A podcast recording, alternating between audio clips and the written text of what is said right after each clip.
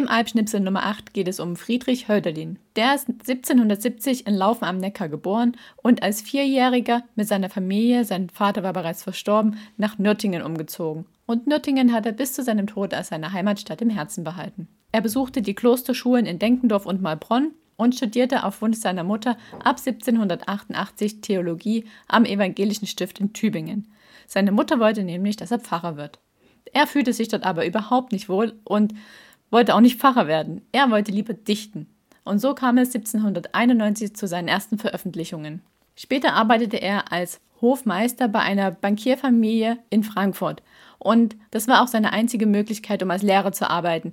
Denn er hatte große Visionen und lebte und arbeitete nach dem Vorbild von Jean-Jacques Rousseau, der den Ansatz vertrat, dass ein Kind ein Naturrecht auf seine Kindheit besitzt und nicht als junger Erwachsener behandelt werden soll. Und so hatte er die einzige Möglichkeit, dies als ein Privatlehrer umzusetzen. Ab September 1806 allerdings wurde er ins Universitätsklinikum von Tübingen geschafft und das sogar gewaltsam, weil man ihm eine Manie als Nachkrankheit der Krätze diagnostiziert hatte. Er wurde dort behandelt, doch über die wirklichen Maßnahmen ist nur sehr wenig bekannt. Auf jeden Fall wurde er 1807 entlassen mit den Worten, die Krankheit sei unheilbar und er hätte nur noch wenige Jahre zu leben. Zur Pflege kam er dann zum Tübinger Tischler Ernst Zimmer und lebte dort im Turmzimmer am Neckar. Und das Ganze 36 Jahre lang, denn er starb erst 1843 in Tübingen. Den Turm kann man übrigens heute besichtigen. Das ist der Hölderlin-Turm, den man in Tübingen am Neckar sieht. In der Zeit, die er beim Tischler verbrachte, hat er natürlich auch weiter gedichtet.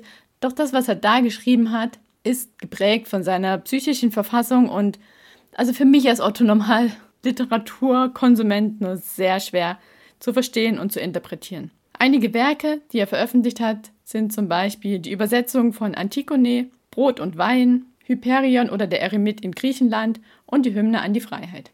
Doch da gibt es noch viele, viele weitere Werke, die es leider zu seinen Lebzeiten nicht wirklich zu dem Ruhm gebracht haben, den er heute hat. Heute, über 250 Jahre nach seinem Geburtstag, hat er in seiner gefühlten Heimatstadt in Nürtingen sogar zu Ehren eine Statue aufgestellt bekommen und auch im Heimatmuseum ist ihm eine Ausstellung gewidmet. Und wenn man auf seinen Spuren seiner Kindheit unterwegs sein möchte, dann gibt es sogar zwei ausgeschilderte Wanderungen bzw. Spaziergänge mit dem Namen in Hölderlins Landschaft und in Hölderlins Stadt.